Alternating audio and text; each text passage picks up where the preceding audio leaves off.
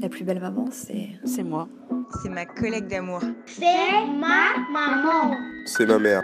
C'est celle de chaque enfant. La plus belle maman, c'est ma belle-mère. C'est ma propre maman. C'est ma mère. La plus belle maman. Mais c'est toi, voyons. La plus belle maman, c'est toi. Bienvenue sur ton podcast. Je suis Louise Curie et ici on échange avec des femmes devenues mamans. Parce que ton rôle de mère est si important dans la société et que tu mérites du temps pour toi, je t'offre ce moment de partage et de bienveillance afin d'alléger un peu ton quotidien. C'est un peu frustrant euh, pour les mamans et pour les, les sages-femmes parce que on n'est pas forcément toujours autant disponible qu'on aimerait pour vraiment accompagner une femme et l'aider à gérer la douleur. Aujourd'hui, je reçois Marie Piaton. Marie est sage-femme depuis 5 ans et exerce en Ile-de-France. Ensemble, on échange sur la préparation à l'accouchement, à ce fameux jour J et aux premiers jours qui suivent après l'accouchement. Marie témoigne aussi sur son métier. J'ai appris plein de choses. J'espère que toi aussi tu apprendras tout autant que moi. Bonne écoute. Bonjour Marie, merci de m'accorder cette interview en pleine canicule. Bonjour Louise, avec plaisir. Tu es sage-femme depuis 5 ans et tu exerces dans une maternité publique au nord de Paris. Tout d'abord, j'ai envie de savoir à quel moment on rencontre une sage-femme lorsqu'on est enceinte. Alors en fait, il n'y a pas vraiment de règles. On peut rencontrer une sage-femme même avant d'être enceinte. Parce que les sages-femmes maintenant peuvent aussi euh, effectuer le suivi gynécologique des femmes en bonne santé qui n'ont pas de soucis de santé particuliers. Donc en fait, on peut même aller voir une sage-femme euh, avec quand on a dès qu'on a un projet de grossesse ou même sans projet de grossesse, si on a juste envie de voir une sage-femme pour euh, son suivi gynéco, prescription de contraception, etc. Donc il euh, n'y a pas vraiment de règle. Après, on peut aller voir une sage-femme à n'importe quel moment de sa grossesse. Il euh, y a des, y a des, des, des femmes qui d'abord euh, vont voir leur médecin traitant parce que c'est la, première, la seule personne qu'elles connaissent, la première personne qu'elles connaissent, qui vont ensuite les orienter vers des sages-femmes ou des gynécos ou des maternités. Et euh, du coup, on peut rencontrer une sage-femme euh, au tout début de sa grossesse pour débuter son suivi, faire sa déclaration de grossesse, et puis après euh, se faire suivre par une sage-femme toute sa grossesse, ou alors aller voir une sage-femme plutôt plutôt au deuxième, troisième trimestre pour entamer une préparation à l'accouchement. Parfois, il y a des femmes qui rencontrent des sages-femmes uniquement lorsqu'elles vont consulter dans la maternité où elles vont accoucher. Et puis, euh, et puis il y a des personnes aussi qui voient des sages-femmes seulement au moment de l'accouchement, euh, si, elles ont fait suivre par quelqu'un d'autre ou si elles n'ont pas spécialement fait suivre leur grossesse. Donc euh, c'est un peu, euh, un peu libre, n'importe quand. Et alors, où est-ce qu'on te trouve? Parce que si aujourd'hui j'ai envie de te voir, où est-ce que je peux aller euh, pour te rencontrer? Alors comme moi j'exerce euh, dans le milieu hospitalier, euh, tu vas me trouver à l'hôpital, là où je travaille. Après, donc il y a des sages-femmes qui font des consultations de suivi de grossesse et aussi de la préparation à l'accouchement au sein de la maternité où je travaille. Et donc dans beaucoup de maternités, il y a des sages-femmes qui font des consultations de suivi, de l'accompagnement et de la préparation à l'accouchement. Après ça, ça dépend des maternités. Et après, tu vas, tu peux trouver des sages-femmes euh, qui exercent en libéral. Donc comme euh, comme tu vas voir euh, ton médecin traitant, tu vas voir ton gynéco, ton dentiste qui exerce dans son cabinet libéral. Euh, et après, pour trouver une sage-femme en libéral, tu peux aller, tu peux chercher sur Doctissimo. Enfin, comme tu chercherais un, un praticien libéral autre. Donc parlons-en des, des, femmes, des sages-femmes mmh. Peux-tu m'expliquer la différence avec toi? Donc à part, le fait que vous travaillez dans un autre lieu, euh, pourquoi j'irais voir une sage-femme libérale ou euh, quelle est la différence en gros? Alors, euh, en hospitalier, moi je, je je suis pas tout à fait libre.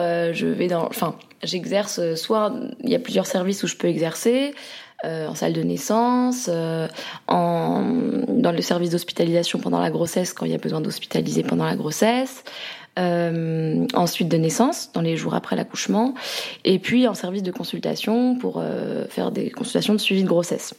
Une sage-femme libérale, euh, elle va monter son cabinet et elle va être libre de choisir ce qu'elle a envie de faire.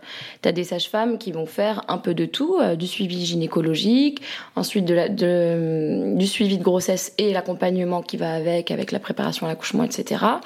Tu as des sages-femmes libérales qui vont aussi euh, choisir de pratiquer des accouchements à domicile ou des accouchements en plateau technique. Donc là, elles ont des contrats avec certaines maternités, en général privées, pour... Euh, pour euh, donner rendez-vous à leurs patientes le jour euh, où, le travail se met en route à cet endroit-là pour avoir un, lieu, euh, un local avec le matériel médical, etc. Mais du coup pouvoir continuer à, faire vraiment ce qu'on appelle l'accompagnement global de la patiente de A à Z.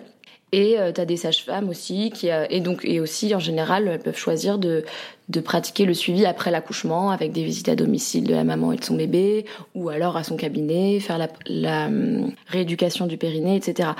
Donc après, euh, les sages-femmes libérales, qui, elles, disons qu'après chacune va choisir en fonction de ce qu'elle euh, se sent prête à faire, de ce qu'elle a envie de faire, des besoins qu'il va y avoir dans la région où elle va s'installer, euh, de la disponibilité qu'elle a, parce qu'une sage-femme qui euh, qui va pratiquer des accouchements à domicile ou en plateau technique, euh, c'est quand même euh, pas du tout la même disponibilité qu'une sage-femme qui va juste, enfin entre guillemets juste, pratiquer les, des consultations programmées, des visites à domicile, de la préparation, en laissant la partie accouchement aux maternités, on va dire. Donc ça, c'est après, c'est un petit peu euh, sage-femme dépendant euh, au niveau des sages-femmes libérales. Il y a aussi des sages-femmes euh, qui font simplement, qui se spécialisent dans une discipline, par exemple l'échographie ou l'acupuncture, etc., et qui après vont plutôt privilégier ce côté-là de leur de leur panel de, de compétences et du coup qui vont faire quasiment plus que ça dans, dans leur dans leur activité en libéral. Donc c'est très c'est très c'est très variable. Et toi, pourquoi tu as choisi euh, être dans, dans, le public? Dans le public ou dans le ou dans l'hospitalier plutôt? Ou dans les deux Ouais, les deux.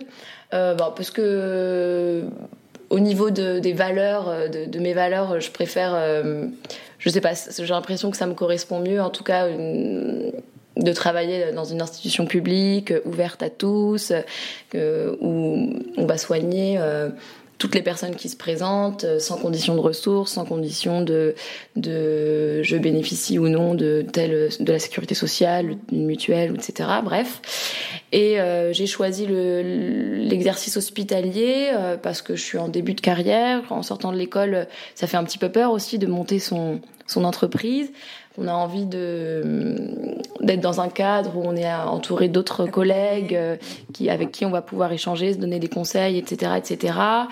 Et euh, acquérir euh, une expérience vraiment plus d'expérience.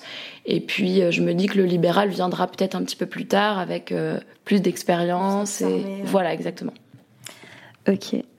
Et euh, maintenant, combien de fois on doit avoir une sage-femme avant l'accouchement? Tu m'as dit c'est c'est très aléatoire selon selon la maman, n'est-ce pas? Mmh.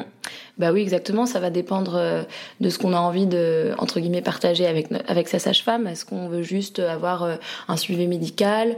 Est-ce qu'on veut aussi euh, faire un accompagnement un petit peu plus complet avec la préparation à l'accouchement? On va dire qu'en fait, le suivi de grossesse, il y a à peu près une, une consultation mensuelle entre guillemets obligatoire euh, une consultation tous les mois, c'est ce qui est recommandé. Après, on peut euh, voir sa sage-femme un petit peu euh, à la fréquence qu'on souhaite en fait, en fonction de ce qu'on a besoin et ce qu'on lui demande. Et même dans le monde hospitalier. Alors dans le milieu hospitalier, c'est un petit peu plus difficile. Hein, euh, effectivement, euh, en général, euh, alors après c'est pareil, ça dépend, ça dépend à quel moment la, la, la femme vient consulter, prend rendez-vous. Déjà, il y a déjà le le comment dire le périple pour euh, pour prendre un rendez-vous. Il y a des plannings assez effectivement, on n'est pas très nombreuses ou très nombreux. Il y a aussi des gynécos ou des sages-femmes hommes. Euh, c'est un petit peu plus dur. De, je pense qu'on est un petit peu moins disponible et moins accessible. En gros, s'il y a quelque chose d'urgent, une inquiétude, une urgence, vraiment, eh ben la, la, patiente elle va se présenter aux urgences et elle va pouvoir consulter une sage-femme euh, en urgence. Euh, si euh, c'est même quand c'est le début du travail ou voilà s'il y a quelque chose qui l'inquiète qui, qui, qui va pas bien. Après euh, il faut prendre rendez-vous et euh, en général donc on, on propose des rendez-vous une fois par mois mais il faut s'y prendre un petit peu à l'avance parce que c'est un peu là c'est plus compliqué les plannings sont plus serrés et effectivement euh, on peut pas forcément voir je pense qu'en hospitalier, les sages-femmes sont moins disponibles pour répondre aux questions des femmes voilà, je pense qu'une sage-femme libérale, et c'est aussi l'intérêt de se faire accompagner par une sage-femme libérale, euh, c'est de, de, dire, bah, je vais l'appeler pour lui poser une question. On a, on a un accompagnement souvent un peu plus personnalisé et un petit peu plus. Euh, la, sage-femme nous connaît mieux et on la connaît mieux et on sent, je pense, un, il y a peu un plus lien. confiance. Il y a plus de liens, plus de liens et un lien plus continu sur la long, sur, sur, la, durée, sur la durée. Exactement. Et par exemple, dans le monde hospitalier, si par exemple une sage-femme, euh, j'ai eu une bonne entente avec elle, est-ce que je peux la revoir? Après, ça peut être la deuxième qui va me faire la consultation. C'est toujours une personne la même ou ça peut varier? Alors ça c'est très variable en fonction des maternités, je pense. Okay. Euh, en tout cas pour là où j'ai travaillé et là où je travaille actuellement, dans l'idéal on essaye effectivement parce que c'est souvent des, des sages-femmes qui sont euh, cantonnés ou enfin qui vont régulièrement exercer en, en, service de consultation. Du coup, on essaye de faire en sorte que ce soit la même sage-femme euh, qui, qui voit la, la, patiente à chaque, chaque consultation. Après, c'est bien, en tout cas en tant que patiente, d'en refaire la demande. Si on a bien apprécié la sage-femme avec qui on, on vient d'avoir sa première consultation, de dire euh, au bureau des rendez-vous, euh, ben, j'aimerais bien avoir un, un rendez-vous avec Madame machin parce que ça s'est bien passé. Euh, ou alors au contraire dire, ben, j'aimerais bien une autre sage-femme parce que ça passe pas très bien. Après, ce sera en fonction des disponibilités. Euh, là où je travaille, elles essayent. Après, euh, c'est pas toujours évident. Par exemple, là actuellement, c'est l'été, il y a les vacances scolaires, donc euh, les sages-femmes qui sont euh, en consultation habituellement sont en vacances. Donc nous, enfin d'autres sages-femmes qui sont en général plutôt euh, en salle de naissance ou quoi viennent viennent en renfort, remplacer, etc. Donc donc ou voilà, si la sage-femme qui te suit est partie en congé maternité, bah du coup, va falloir changer. Enfin, en, dans dans la réalité, c'est pas forcément toujours le cas là où je travaille. Après, je pense que ça dépend vraiment de l'organisation de la maternité dans laquelle on travaille. Donc, euh, ou dans laquelle on va se consulter. Selon le nombre aussi de sages-femmes qu'il y a euh, dans les maternités, j'imagine qu'il y, a des, il y a des maternités où il y en a moins que d'autres. Des fois, vous avez des difficultés avec euh, le nombre de, de sages-femmes, non? Oui, oui, exactement. Après, normalement, le nombre de sages-femmes, il est un petit peu proportionnel au nombre d'accouchements euh, par an que que reçoit la maternité. Mais euh, après, j'imagine, je connais pas tout, hein, j'imagine qu'il y a aussi des maternités privées où les consultations de suivi de grossesse sont plutôt faites par les gynécologues et, mmh. et voilà. Donc ça dépend de vraiment aussi de l'organisation de la maternité dans laquelle on, on se fait suivre. D'accord. Euh, et donc on va parler maintenant de la préparation à l'accouchement qui est proposée donc à toutes les femmes qui sont suivies. Est-ce que tu peux m'expliquer en quoi ça consiste? Alors la préparation à l'accouchement, c'est très vaste. Il y a plein de, sortes de préparation à l'accouchement qui existent, euh, qui mettent en jeu euh, plein de disciplines, enfin qui peuvent mettre en jeu plein de disciplines. En gros, le principe, c'est un petit peu de de proposer aux patientes euh, d'avoir accès à un certain nombre d'informations et euh, d'être un petit peu euh, actrice de leur grossesse et de de se projeter un petit peu pour le au moment de l'accouchement, de s'y préparer en fait pour arriver un petit peu plus armée avec euh, des informations sur déjà comment est fait le, leur corps, euh, la physiologie de l'accouchement, euh, qu'est-ce qui peut, quelles sont les complications qui peuvent survenir, etc. Donc déjà un certain, délivrer un certain nombre d'informations euh, faire un peu de prévention aussi, de dire euh, voilà parce que c'est toujours l'occasion euh, en dehors même des consultations de suivi médical.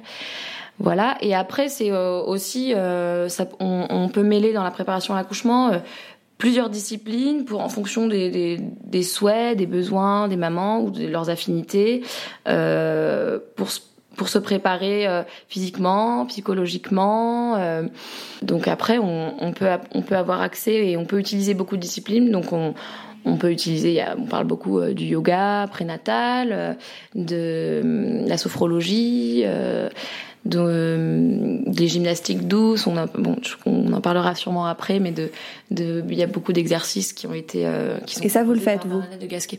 Alors, euh, les sages-femmes, oui, font la préparation à l'accouchement. De toute façon, c'est plutôt mmh. le, le, le champ des sages-femmes. Après, euh, en hospitalier, euh, par exemple, moi, je fais pas de préparation à l'accouchement actuellement parce que il euh, n'y a pas beaucoup de créneaux horaires qui sont disponibles. C'est les choix. Après, voilà, je pense à des stratégies des maternités en fonction des budgets qu'elles qu'elles ont, etc. Donc, la il y a quelques sages-femmes de, ma, de mon équipe qui font de la préparation à l'accouchement. Sinon, c'est des sages-femmes libérales qui viennent faire des séances de préparation à l'accouchement dans nos locaux et sinon, c'est des sages-femmes libérales qui font, ou, ou de PMI d'ailleurs, qui font euh, la préparation en cabinet ou au domicile des patientes, etc. Mmh. Ou en piscine, mmh, ou, ou dans des locaux euh, encore euh, différents. Quoi. Et à l'hôpital, est-ce que donc c'est remboursé par la sécurité sociale ou c'est à nos charges? Comment ça se passe? En théorie, c'est alors à l'hôpital c'est remboursé, hein, ouais, tout. tout. est remboursé. Euh, et chez les sages-femmes libérales, oui, si tu as une sécurité sociale, euh, euh, c'est pris dans le 100% maternité et c'est remboursé. Après, j'imagine qu'il y a aussi les sages-femmes libérales qui pratiquent des dépassements d'honoraires et là euh, mmh, vont facturer. Après ça, c'est un petit peu sage-femme dépendant aussi. Ouais. Et euh, pendant ces préparations, j'imagine qu'on n'est pas tout seul. Il y a d'autres mamans qui sont là. C'est aussi le moment d'échanger avec d'autres euh, femmes qui sont enceintes. Tu sais combien elles sont euh, dans ces cours? Est-ce qu'il y a des hommes? Comment ça se passe? Alors c'est ça, oui, effectivement, c'est euh, assez enrichissant quand les, séances collectives euh, peuvent avoir un côté très très enrichissant parce que ça permet effectivement aux mamans d'échanger, de se rencontrer, d'échanger leurs expériences, de se donner des conseils, etc. Et après, combien de personnes? Alors ça, c'est très variable. Il y a aussi des sages-femmes qui font des, préparations individuelles. Par exemple, l'aptonomie, ça, va être une préparation ça va être euh, juste la sage-femme et le couple. Donc il euh, n'y a pas de séance collective. Ça dépend un petit peu aussi de quel type, vers quel type de préparation on s'oriente. Mais euh, au niveau des séances collectives, après c'est vraiment pareil. C'est assez sage-femme dépendant. Ça peut être des petits groupes de 3-4 mamans. en général, c'est très souvent ouvert au, au papa parce qu'on essaye au maximum d'inclure les papas, parce que ça fait aussi partie de la préparation de la maman et du papa, du couple, quoi, de l'accueil de l'enfant. Donc en général, c'est relativement, enfin, on incite les papas à venir. Euh, et euh, les, groupes, c'est assez variable, mais j'espère que ça, que ça ne dépasse pas, euh, je dirais, 8, 8, mamans, ce qui est déjà beaucoup, parce qu'après, ben, pour que ça soit aussi un petit peu personnalisé et que la, sage-femme ait le temps de répondre à toutes les questions, il ne faut pas non plus que ce soit un cours euh, collégial euh, avec 20 euh, personnes. Quoi. Et en parlant des papas, quelle place doit avoir le papa pendant la grossesse d'une femme? Comment le père peut accompagner sa femme dans cette période de sa vie? Déjà, c'est super quand il y a un papa qui est présent et investi, parce que c'est pas, moi, c'est pas toujours le cas. En tout cas, c'est toujours gage de, de, que ça se passe bien, on va dire. Euh, après, ben, c'est aussi en fonction des, couples et des hommes et de, de, ce dont ils se sentent capables, etc. Il faut pas, je pense qu'il faut pas, euh, il faut essayer en tout cas et inciter les hommes à, s'investir parce que pour un homme, je pense que ça, ils vivent pas la grossesse de la même façon, c'est certain, et c'est pas évident de, de, je pense, de se préparer à l'arrivée d'un enfant parce que la maman, elle, elle va ressentir euh, des choses physiquement, elle va porter l'enfant, elle va. Euh, on, sait très bien quand on interroge des psychologues qu'il se passe pas du tout de la même chose, euh, les mêmes mécanismes euh, psychiques chez les mamans et chez les papas, et que chez les papas, je pense que c'est un petit peu plus dur de se projeter en avance et que euh, une fois qu'il se passe beaucoup de choses au moment dans les derniers temps et quand le bébé est là. Et du coup d'inviter les papas à venir s'impliquer et à venir aux séances de préparation à l'accouchement etc c'est déjà une bonne chose pour que pour les aider à se préparer eux aussi etc il y a des papas après voilà qui, qui ont du mal à trouver leur place qui ont du mal parfois même au, moment de l'accouchement qui vont se sentir un petit peu impuissants. Donc qui, qui viennent à la préparation déjà c'est une bonne chose pour leur dire ben, pour pour leur donner des petits plus, des petits trucs en disant vous pouvez aider votre femme en faisant ci, en faisant ça, euh, tel massage, euh, tel truc. déjà des trucs tout bêtes, mais euh, au niveau matériel à la maison, de, de, de soulager la maman si, mm. enfin, s'il y a déjà d'autres enfants par exemple à la maison, de voilà, de de prendre un peu le relais. Après, enfin, pareil, ça dépend des familles et des couples, mais après ça va être aussi en fond, très très dépendant du, du, du, papa, de la maman, de la relation de couple, de la famille à côté. Il y a des papas, il y a, moi parfois il m'arrive d'avoir des des mamans qui viennent accoucher et, et que le, je, pose la question de euh, où est le papa? Est-ce qu'il y a un papa? Est-ce qu'il investit? Est-ce qu'il va venir pour l'accouchement? Et ah bah non, il n'a pas le choix. Il est, on n'a personne pour garder les, les enfants. Donc euh, voilà. Mais euh, je pense qu'il faut pas non plus. Je pense qu'il faut les inviter au maximum, les inclure pour qu'ils se sentent à l'aise et qu'ils osent aider leurs femmes, être présents et les, les soutenir. Il existe donc tu m'as parlé des différents types de préparation à l'accouchement.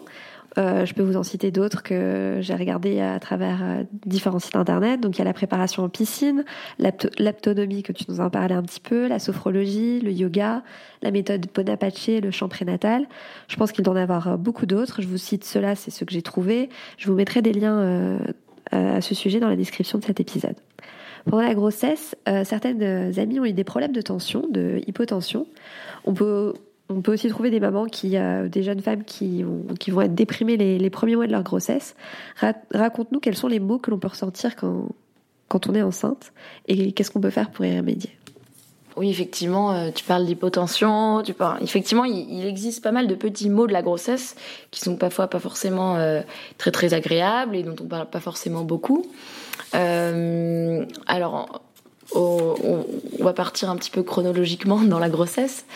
Euh, au premier trimestre de la grossesse, on, les mamans nous disent souvent qu'elles euh, elles sont très fatiguées ou qu'elles ont beaucoup besoin de dormir. Donc euh, beaucoup, beaucoup besoin de, sommeil.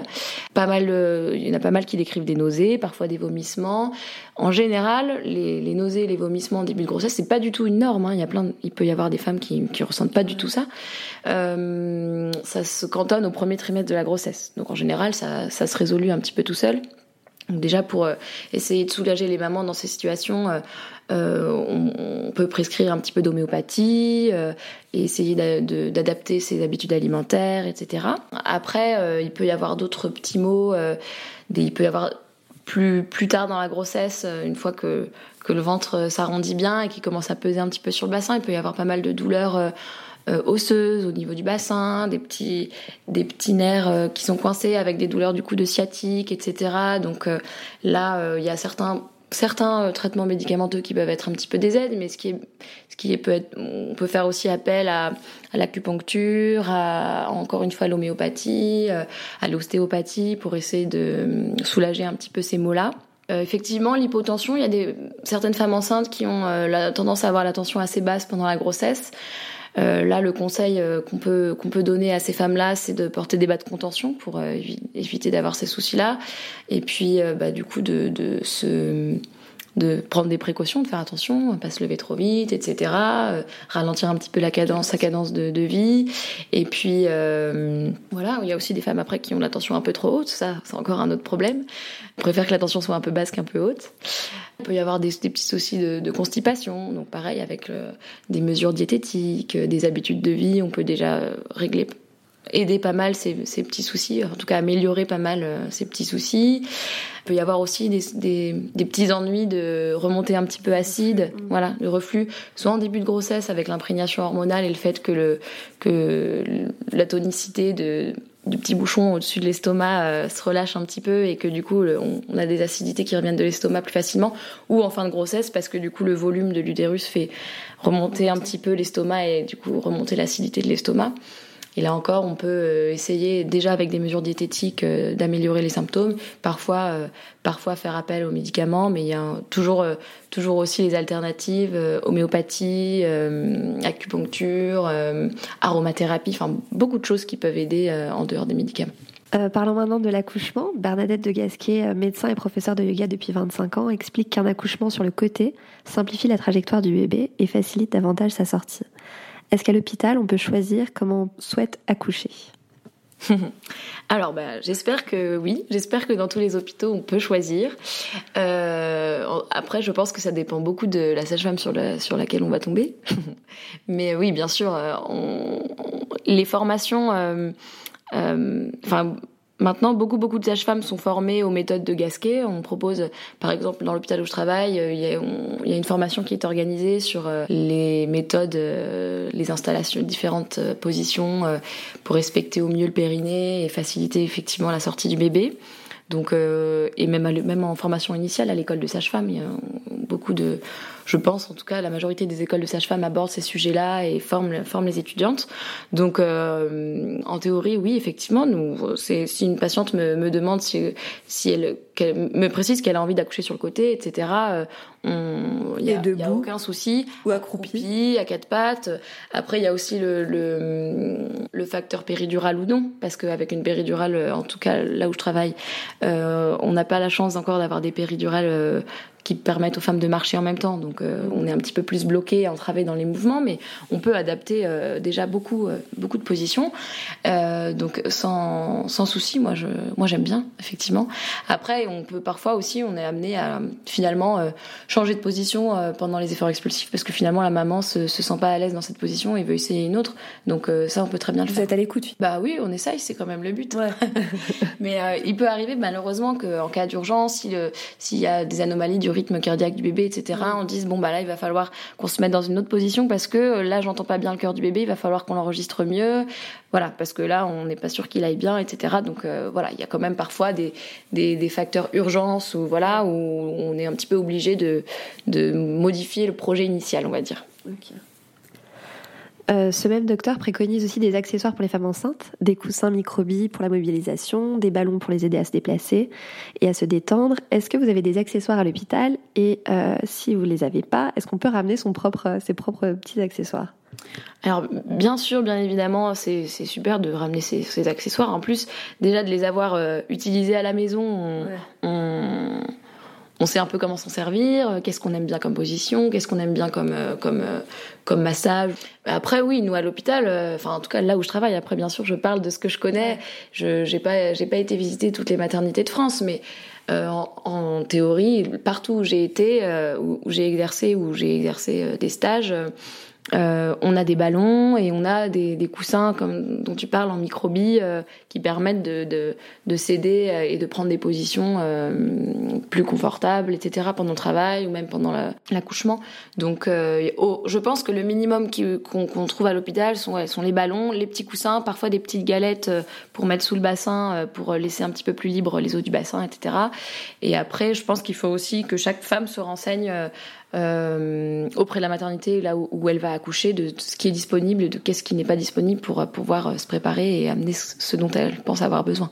Et elles les utilisent, les mamans qui sont dans la maternité?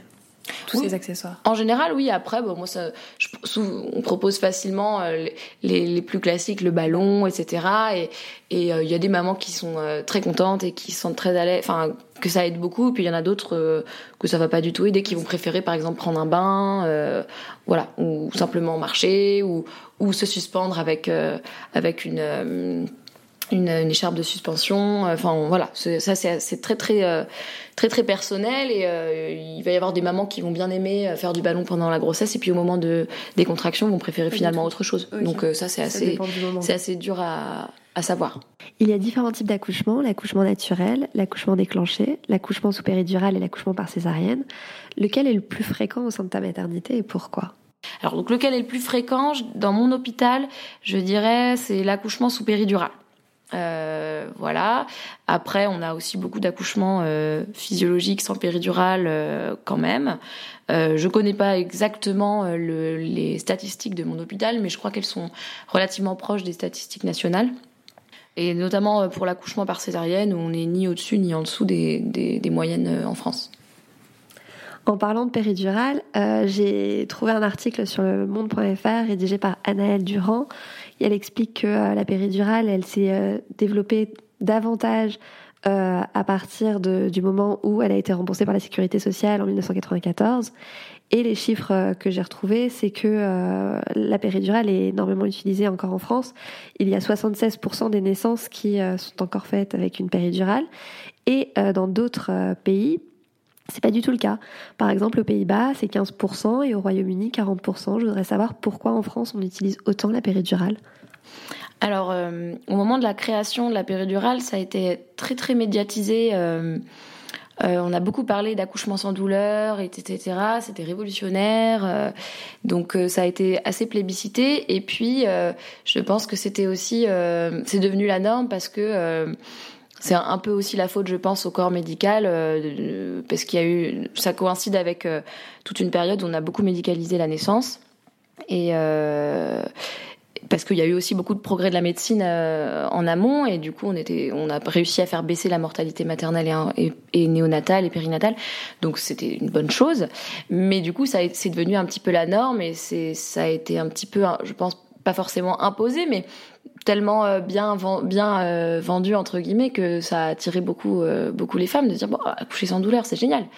Euh, voilà. Et- mais euh, je et je pense aussi que c'est lié au fait que voilà avec une péridurale une fois que la péridurale a été inventée qu'on qu'on a qu'on l'a un petit peu expérimenté euh, voilà pour les médecins c'est plus confortable si jamais il y a un geste à faire en urgence parce que la femme n'a pas mal donc donc voilà pour faire une césarienne en urgence etc etc ça rassure pas mal les anesthésistes parce qu'en cas de si une femme a une une péridurale euh, et qu'après l'accouchement euh, elle fait une petite complication ou qu'il y a une hémorragie ou quoi ben la péridurale est déjà en place et du coup euh, on va pouvoir faire des gestes d'urgence plus facilement donc ça rassure un peu le corps médical et ça ça le conforte en cas d'urgence le problème c'est que l'urgence finalement quand on regarde les statistiques c'est pas si souvent que ça donc il n'y a pas forcément besoin de l'imposer. Donc, on- d'une part, voilà. Après, effectivement, euh, Vous, vous suggérez euh, la péridurale aux mamans ou elles arrivent déjà avec cette envie de, de péri? Alors, euh, on, on pose la question en général. euh, vous déjà pendant le, le suivi de grossesse, demander aux femmes l'idée qu'elles en ont. Est-ce qu'elles pensent que il y a des femmes qui vont nous dire d'emblée, alors moi, c'est sûr que je veux une péridurale. Hein. ok, là, il n'y a pas de voilà, pas de pas de doute. Et puis après, il y en a pas mal qui, qui se laissent un petit, enfin voilà, on laisse libre on laisse libre euh, les mamans. Euh, en général, euh, même il y en a plein qui savent pas forcément et on voit le jour J au fur et à mesure de la progression du travail. Il y en a qui vont arriver en disant a priori pour l'instant je préfère pas et puis qui finalement vont changer d'avis en cours de route. Nous on va essayer de les soutenir et puis il y en a qui vont vraiment dire pour moi c'est vraiment important, je veux un accouchement naturel. Je... Voilà donc on va essayer de mettre en place le maximum de choses pour les aider à tenir et à les accompagner au mieux. Euh, pour euh, pour euh, atteindre cet objectif là et euh, voilà. Après on est aussi moi je travaille dans une maternité qui qui dont le nombre de naissances augmente augmente d'année en année. Il y a une tendance quand même en France à faire fermer les petites structures et à regrouper en dans les maternités dans des grosses structures avec beaucoup de naissances. Donc on, on, est moins euh, avec un personnel pas forcément très très nombreux et du coup euh, c'est un peu frustrant euh, pour les mamans et pour les, les sages-femmes parce que on n'est pas forcément toujours autant disponible qu'on aimerait pour vraiment accompagner une femme et l'aider à gérer la douleur. Donc je pense que ça aussi ça rentre en jeu parce que au Royaume-Uni, comme tu, tu, parlais du Royaume-Uni, euh, bon j'ai jamais été voir comment exactement ça se passe sur place, mais euh, je sais qu'on dit une femme, une sage-femme, et que vraiment euh, euh, la sage-femme s'occupe d'une seule patiente en travail, de A à Z. Elle n'a pas plusieurs patientes en travail en même temps, et elle peut être auprès d'elle autant que nécessaire pour la soutenir et l'accompagner et, aider le papa aussi à, accompagner sa femme, etc. Et, je pense que ça, ça, joue énormément sur le choix ou non d'une péridurale ou même le, le fait qu'une patiente change ou pas d'avis pendant le travail, etc. Parce que toi, en tant que sage-femme, tu peux avoir combien de mamans en même temps mais ça va dépendre un petit peu de l'activité qui est en salle de naissance, qu'on peut pas prévoir à l'avance. Mais moi, je travaille dans une maternité où on fait à peu près 3200 accouchements par an, donc c'est beaucoup. Et euh, ça commence à être pas mal au niveau de l'activité. Et euh, on a sept salles de naissance. On est, on est une sage-femme euh, à l'accueil des urgences obstétricales et deux sages-femmes en salle de naissance. Donc, si toutes les salles sont pleines, on peut avoir trois ou quatre patientes en même temps en travail. Donc ça fait euh, voilà. Après bon, on essaye de courir entre les entre et, c'est du stress pour vous aussi, donc c'est. Oui, oui, bien sûr. Bah, c'est pas, euh... pas. Vous n'êtes pas dans un dans une détente totale pour accompagner la maman. Euh... Voilà. Enfin, on n'est pas forcément aussi disponible qu'on aimerait l'être, en tout cas parce que voilà, on est, on est obligé de se diviser, euh, de, de diviser son temps entre les patientes. Si, si, bah, s'il y a une grosse urgence auprès d'une patiente, bah, on, on va entre, on va être pris par cette grosse urgence et on va pas être disponible pour euh, pour l'autre patient. Enfin voilà, donc il faut jongler, il faut faire de toute façon, bah, voilà. Après, après, il faut aussi choisir l'endroit où on travaille euh, en fonction de ça, mais on peut pas forcément toujours choisir. Enfin bref, faut choisir. Voilà. je voulais citer aussi l'ancien chef de la maternité de Creil qui s'appelle Paul Cresson Cresbon, Cresbron, pardon, dans mhm. un article du Monde.fr, il explique que les grosses maternités doivent s'organiser pour éviter d'avoir 20 accouchements en un jour et 70 le jour suivant. L'expression d'usine à bébé peut sembler démagogique, mais elle a du sens. Donc c'est un peu ce que tu me disais euh, tout à l'heure. Exactement, ouais, ça fait bien écho à ce qu'on disait tout à l'heure, euh, parce qu'effectivement, euh, c'est un peu moche comme mot, mais c'est un, un petit peu la réalité, hein, c'est vrai. Après, euh, il y a quand même des sages-femmes super dans, dans ces hôpitaux qui essayent de faire leur maximum, etc. Mais, pas en question. mais mais mais effectivement, ça nous amène parfois à travailler dans des conditions qu'on n'aime pas ou et que les mamans n'aiment pas non plus et je trouve ça un petit peu dommage. Euh, après, euh, pour y remédier, il faudrait plus de personnel, c'est ça? Bah voilà, mais après, euh... le, le ouais ouais, c'est un petit peu compliqué, mais il n'y a pas l'argent comme tu dis. Et puis après voilà, c'est pas la tendance actuelle, mais mais la tendance est de réduire l'effectif?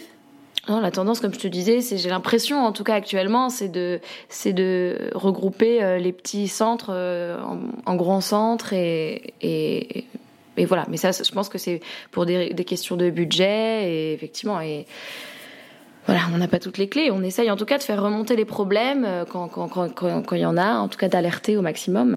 Certaines mamans n'ont pas aimé leur accouchement à l'hôpital. Elles ne sont pas, elles ne se sont pas senties euh, à l'aise euh, et maîtres de leur corps.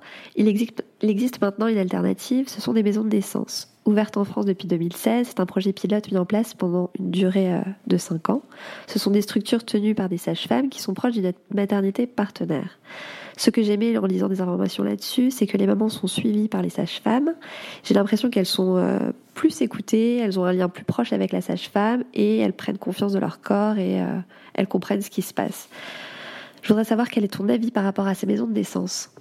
Bah, c'est effectivement c'est un peu ce que tu dis c'est c'est l'idéal quoi. Enfin, ce serait vraiment euh, on aimerait bien euh, que ça soit comme ça partout. Et, euh, et, ça se rapproche, comme on parlait, du, du système anglo-saxon, une femme, une sage-femme, etc. Donc là, c'est vraiment l'idéal pour effectivement se sentir accompagné, soutenu. Euh, et euh, donc moi, je, je, je, suis tout à fait pour. Je suis vraiment. et ça t'intéresserait de travailler dans une maison Ah oui, oui. ça, c'est sûr. C'est sûr. comme tu dis, pour l'instant, c'est des projets pilotes. J'espère que ça va entre guillemets convaincre les, les, autorités publiques, etc., pour que ça puisse un peu plus se développer. Mmh. Euh, mais euh, ouais, c'est l'idéal, je pense. Et euh, tu disais tout à l'heure qu'on pouvait accoucher chez soi. Je voudrais savoir euh, un petit peu plus là-dessus parce que je pense qu'on n'en parle pas assez.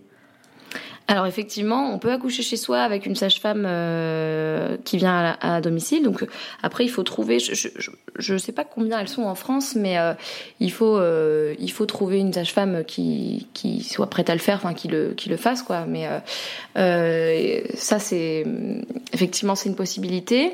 Toutes les sages-femmes ne le font pas parce qu'il y a une question de du coup de disponibilité de, la part de la sage-femme qui, qui, est pas forcément facile à mettre en place pour, pour tout le monde.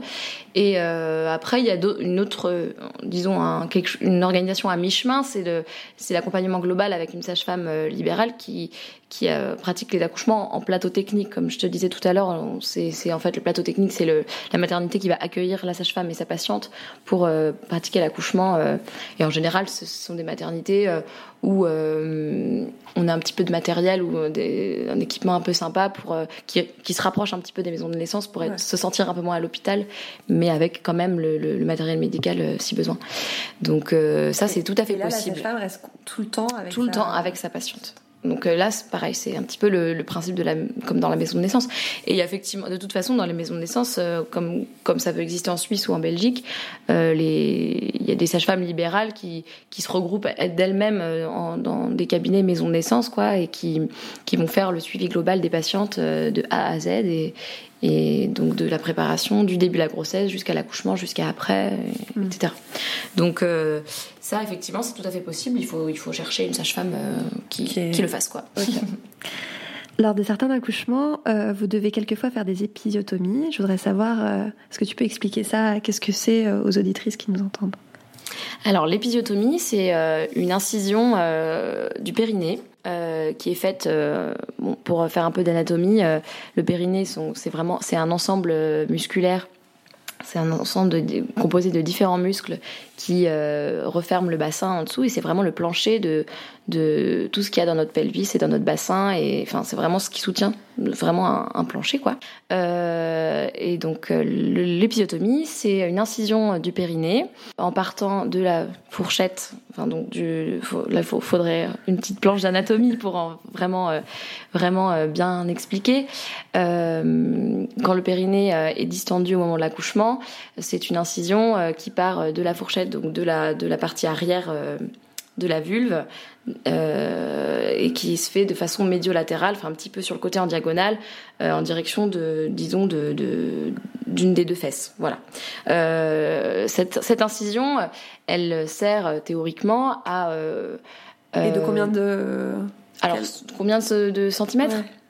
Ça, ça, ça, va dépendre de, de, la personne qui va la pratiquer, on va dire. D'accord. Voilà. Mais à peu près je dirais euh, une fois que le, le périnée après l'accouchement et que le périnée n'est plus distendu euh, je dirais de 2 cm mais euh, bon, j'ai jamais mesuré tu me diras voilà mais euh, donc le comment dire l'utilité de, cette, de cette incision euh, elle serait de protéger le périnée des déchirures compliquées qui pourraient léser notamment le sphincter anal etc ou alors elle pourrait être elle peut être utilisée dans les cas où on voit qu'il y a une souffrance fétale aiguë et qu'il faut que la naissance soit très rapide que le bébé naisse très vite et que du coup on fasse cette incision pour accélérer la, naissance du bébé. Donc l'épisiotomie a été beaucoup pratiquée euh, dans les années, je ne sais pas exactement dans quelles années, moi j'étais pas encore sage-femme, mais c'est effectivement devenu aussi un peu la norme, euh, quelque chose d'assez systématique, euh, qui est un petit peu aussi en, en qu'on peut mettre en rapport avec la médicalisation de l'accouchement, etc. On en revient beaucoup beaucoup sur son utilité en tout cas notamment pour prévenir des déchirures compliquées du périnée, euh, parce que les dernières études prouvent pas forcément euh, qu'il y a un intérêt euh, prouvé, en tout cas, on n'a pas trouvé de, preuves scientifiques, mais ça peut effectivement arriver que, des épisiotomies soient faites, surtout dans le cas de, l'urgence pour le bébé, pour accélérer sa, sa naissance. En général, moi, c'est en tout cas ce qui, ce qui va m'inciter à faire une épisiotomie. Euh, voilà. Après, effectivement, il peut y avoir parfois euh, des particularités anatomiques des femmes où on a vraiment une, une distance anovulvaire très courte ou vraiment une, une, une en fait, c'est vraiment une appréciation sur le moment, quoi. En fait, de, de, comment va s'emplier le périnée, etc., etc. Où vraiment, il peut y avoir euh, des, des, petits signes qui nous font craindre vraiment une déchirure compliquée. Où vraiment là, on va se dire bon, on va se poser la question de faire ou pas l'épisiotomie, mais finalement, il y, y, a, finalement très peu de cas où c'est ça, se révèle vraiment utile. Donc euh, on en revient beaucoup et on, y a une, je pense qu'il faut, il y a encore beaucoup de travail à faire auprès des, soignants, etc. Mais c'est euh, en train de, le taux d'épisiotomie est en train de diminuer et, devrait en tout cas diminuer, je pense, dans les années. Parce qu'il y a eu, euh, il y a eu une polémique à, ce sujet l'été dernier avec Marlène Schiappa, qui est la secrétaire d'État à l'égalité femmes-hommes. Elle avait commandé un rapport sur les violences obstétricales en juillet 2017 et elle expliquait que euh, dans son dans son rapport il y avait écrit que comme quoi il y avait 75% il y avait un taux d'épisiotomie de 75% bon après ça a été euh, il y a eu d'autres euh, sources par rapport à ça dont l'Inserm qui dit que ça fait état de 26,8% d'épisiotomie. Donc j'arrive pas on n'arrive pas forcément à savoir ça, ça a l'air d'être un sujet un peu tabou. Mmh.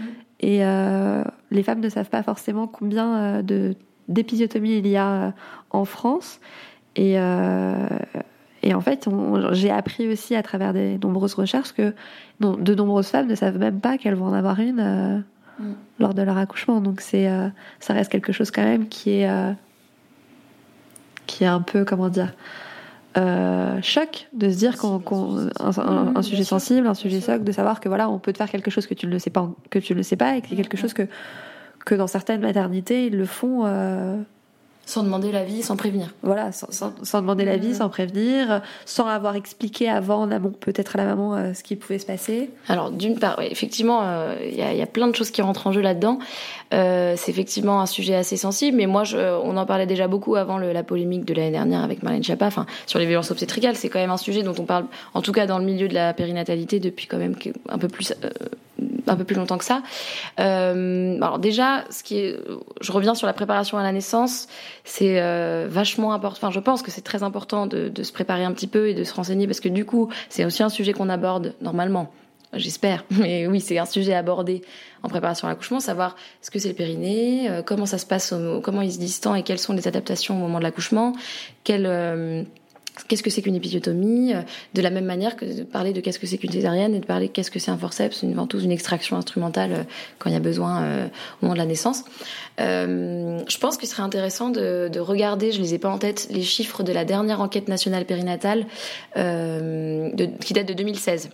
Donc ça, ça peut être, je les connais pas par cœur, mais il faudrait qu'on regarde parce que ça, c'est quand même un bon reflet de ce qui se passe en France pour avoir des chiffres euh, un petit peu euh, récents.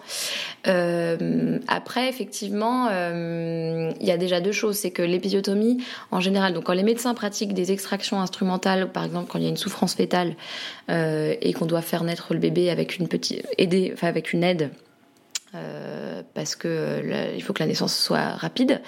Euh, donc soit euh, quand le, le, médecin va appliquer une ventouse ou des forceps pour guider la tête du bébé dans le bassin de la maman. En général, là, il y a ces, ces instruments-là, surtout l'utilisation des forceps, a un risque de, de, de, léser le périnée de façon de façon un petit peu plus euh, importante qu'un accouchement sans instrument, sans instrument. Donc en général, là, ils pratiquent l'épisiotomie. Donc là, déjà, se dire bon, extraction instrumentale, peut vouloir dire qu'il va y avoir une épisiotomie pour protéger entre guillemets le périnée.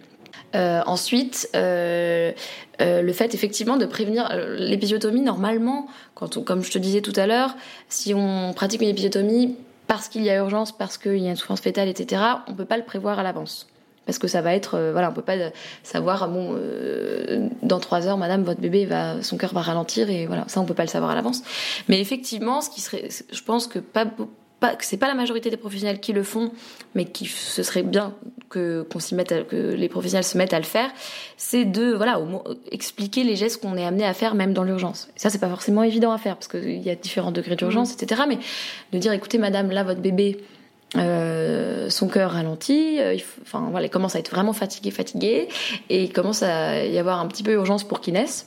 Donc euh, vous poussez très bien, il y a pas, de, enfin voilà, mais c'est juste que là, il faut que ça aille un peu plus vite. On n'a pas le temps de laisser la, on n'a pas le temps d'attendre, et du coup, je vais devoir faire une incision ou faire une épisiotomie pour accélérer sa sortie. Donc ça, ce serait déjà, je pense une chose euh, qui permettrait aux femmes de mieux comprendre. Et si vraiment l'urgence a été euh, telle que euh, ou que la maman a été tellement n'a pas entendu ou n'a pas ou, qu'on n'a pas réussi ou que le, la, la, le la soignante ou le sage-femme ou le médecin n'a pas eu le temps ou n'a pas réussi à lui dire dans l'urgence, en parler après pour expliquer pourquoi on a fait ce geste-là et que vous le faites pas si, si, bah, euh, enfin, je vous le faites pas. C'est pas, je pense pas que tout le monde le fasse, malheureusement. Mais euh, c'est l'idéal. Enfin, c'est ce qui devrait se faire, en tout cas. Mais euh, pour aider les mamans à mieux comprendre pourquoi on a fait ce geste-là et pourquoi on va le faire. Mais voilà, moi surtout, moi, ce qui me choque, c'est le fait de ne pas le dire en, amont, même si en, en urgence, ça reste quand même son corps. Bien sûr. Tu vois, je me dis. Mm. Bien sûr, bien sûr. Après, il y a, le, mais ça c'est un grand, grand débat éthique, c'est sûr, un grand débat moral.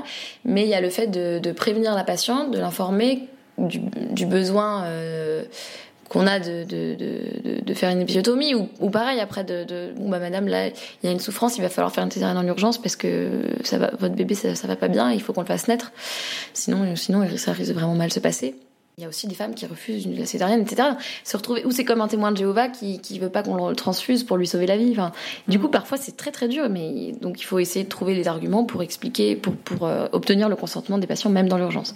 Et ça, c'est quelque chose qui est pas toujours facile. Et euh, est-ce que c'est toujours à cause euh, d'un problème avec le bébé? Est-ce que vous le faites pas des fois juste parce que vous voulez aller plus vite en termes de roulement dans le service? Ben, euh, je pense qu'il y a des médecins, oui, qui le font. Qui le font bien sûr. Ou peut-être aussi même des sages-femmes. Mais bon, effectivement, ça, ça devrait pas arriver. Ça, ça devrait pas arriver. Et, mais on, et effectivement, je, je pense que ça doit arriver. Mais euh... parce que le taux de Marlène Chapa, il est quand même énorme. Ouais. Ouais, ouais. Ce n'est pas que des. Euh, mais euh, je sais pas d'où elle sort ces chiffres aussi, Marlène, Marlène Schiappa. Je pense qu'il faudrait effectivement. Moi, ce que ce qu'il faudrait, ce que ce, qui serait intéressant de regarder, c'est les derniers chiffres de l'enquête nationale périnatale, qui sont un peu plus peut-être objectifs. D'accord. Maintenant, on va parler du après. Donc, euh, on penserait qu'après l'accouchement, tout redevient normal, mais en fait, pas du tout. Au cours des semaines qui suivent l'accouchement, on a encore des surprises. donc, je voulais parler aussi de tout ce qui peut vous arriver après l'accouchement. Donc des saignements les premiers jours après l'accouchement, ça s'appelle les lochi, c'est ça? Euh, Est-ce que tu peux nous en dire un petit peu plus? Alors juste avant de parler des lochis, euh, je reparle de la préparation parce que c'est un sujet qui me tient à cœur, mais justement de, de justement pas avoir cette surprise là, d'en avoir parlé avant, c'est toujours bien. Quand on est préparé, on est plus serein et on est un petit peu moins euh, surpris et déprimé par les petits les petits trucs qui peuvent arriver après. Mais donc les lochis, c'est tout à fait physiologique. En fait, c'est une fois qu'on a accouché, après après l'accouchement, il y a la délivrance, donc le placenta qui sort. Le placenta, c'était un, organe qui permettait, qui permet euh, les échanges euh, euh, de nutriments, d'oxygène, etc. pour alimenter le bébé entre la maman et le bébé, pour alimenter le bébé, le fœtus pendant la, grossesse.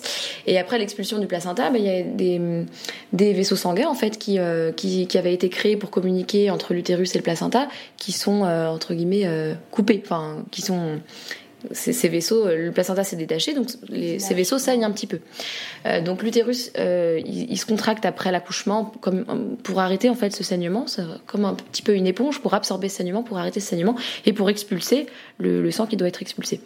donc ça, c'est les lochis.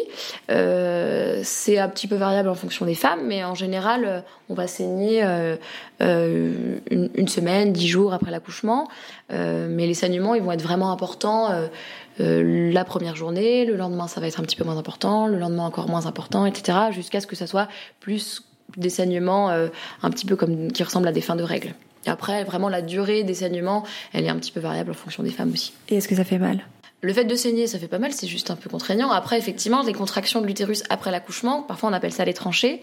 Euh, ça, ça peut être désagréable parce que c'est des contractions, donc ça, ça, peut faire mal effectivement, euh, comme bon, dans une moindre mesure que les contractions de l'accouchement. Après, ça dépend du ressenti de chaque femme. Si l'on a une épisiotomie, euh, comment peut-on soulager la douleur de la cicatrisation? Alors, dans les premiers jours après l'accouchement, effectivement, l'épisiotomie peut être un petit peu douloureuse, mais sans parler d'épisiotomie, on peut avoir aussi une déchirure naturelle du périnée qu'on a dû suturer, etc. Donc, euh, dans les deux cas, euh, ça peut tirer et être un petit peu douloureux. Euh, donc il y a plusieurs petits petits trucs pour soulager. Donc on peut déjà appliquer de la glace pour soulager la douleur, parfois résorber un petit peu l'œdème s'il y a de l'œdème. On peut appliquer aussi des petites solutions hypertoniques pour au niveau local pour réduire l'œdème si c'est un petit peu démacié, un petit peu gonflé sensible. Après, bah, on, utilise aussi des antalgiques, euh, des, médicamenteux, hein, euh, des différents paliers en fonction du, niveau de la douleur. Ça, c'est pour les jours, euh, vraiment dans, les jours après. En général, après, la, douleur, elle diminue un petit peu, mais elle peut quand même persister quelques, temps. Et là, il, existe pas mal de, soit des huiles essentielles ou des huiles, des huiles ou même des, des, des, comment dire, des onguents qu'on peut appliquer pour euh, sur la sur la cicatrice euh, et masser pour euh, pour favoriser la cicatrisation et soulager la douleur au niveau local. Et combien de temps ça peut durer, cette douleur? Mais ça c'est très variable en fonction des femmes, en fonction de ce qui a été fait comme comme suture. Je dirais qu'une en, général une déchirure naturelle ça ça fait mal un peu moins longtemps, mais je dirais une petite une semaine, mais après ça peut être plus chez certaines patientes. On n'a pas toutes la même rapidité de cicatrisation, pas tous le même niveau euh, de douleur, le même seuil de douleur, donc c'est un petit peu dur à, chiffrer. Euh, on, va parler maintenant de la rééducation du périnée. Je voudrais savoir combien de temps après l'accouchement on doit commencer la rééducation et euh, combien de séances aussi on doit faire pour retrouver un bon périnée. Alors, la rééducation, en général, on la commence un mois et demi, deux mois après la naissance. En général, en fait, on fait une petite visite, une visite postnatale, une consultation avec une sage-femme ou un gynéco euh, pour euh, faire un petit peu entre guillemets l'état des lieux de au niveau gynéco de, après après l'accouchement, un mois et demi après un mois et demi, deux mois, et dans la foulée, en général, on commence la rééducation. Après, concernant le nombre de séances, euh, c'est très variable en fonction du besoin. La, la sage-femme qui va accompagner la maman dans la rééducation. Elle va euh, à la première, euh, au premier rendez-vous évaluer un petit peu la tonicité du périnée et, euh, et déjà faire un espèce de entre guillemets de devis de, de dire bah là je pense qu'on aura besoin de temps de, de séances et puis après adapter en fonction de l'évolution et rajouter des séances si besoin ou alors dire bah finalement il n'y a pas forcément besoin de plus. voilà ça ça, ça, ça c'est dur à, à prévoir à l'avance. Il y a aussi le retour des couches, c'est tout simplement le retour des règles. Je voudrais savoir pourquoi on appelle le retour des, couches et combien de temps après l'accouchement avons-nous euh, nos règles? Alors, euh, pourquoi ça s'appelle le retour de couche euh, C'est une très bonne question. En vrai, je ne sais pas exactement pourquoi ça s'appelle le retour de couche. Faudrait faire une petite recherche étymologique. combien de temps après? Bah là, c'est encore. vous allez dire que je sais pas ce que je veux, mais mais c'est assez variable. Par exemple, en fonction de si la maman est la lettre ou pas. Après, une, maman qui allait exclusivement au sein pendant longtemps, ça peut euh, avoir un effet, euh, euh, bon, je dirais pas forcément contraceptif, mais ça peut, ça peut, dans certains cas très très précis, mais en tout cas, ça peut maintenir la maman en aménorrhée, c'est-à-dire qu'elle n'ait pas de cycle et pas de règles tout le temps de l'allaitement ou pendant une durée assez longue. Si la maman n'allaite pas ou que ce n'est pas un allaitement exclusif ou que son allaitement du coup ne, ne provoque pas chez elle d'aménorrhée, ça, ça peut être, ça dépend, un mois, un mois et demi, deux mois, ça dépend des femmes. Il faut pas s'inquiéter. Non, je pense pas qu'il faille s'inquiéter. et euh, les douleurs des, seins il y a aussi des les femmes ont, certaines douleurs. Je pense que c'est avec la remontée du lait. Est-ce que tu peux nous expliquer Alors, euh, euh, donc il y a deux cas. Il y a le, cas où une maman allait et une maman n'allait pas. En tout cas, dans le cas où la maman allait, effectivement, les premiers temps, la mise en place de l'allaitement, ça peut parfois être un petit peu, un petit peu douloureux par, pour certaines femmes. Alors il y a plusieurs plusieurs choses. Il y a le, les premiers temps les premiers jours, quand le bébé va aller au sein très très souvent, euh, jusqu'à ce qu'on ait une montée laiteuse qui arrive euh, à peu près autour de 2, 3, 4 jours après l'accouchement.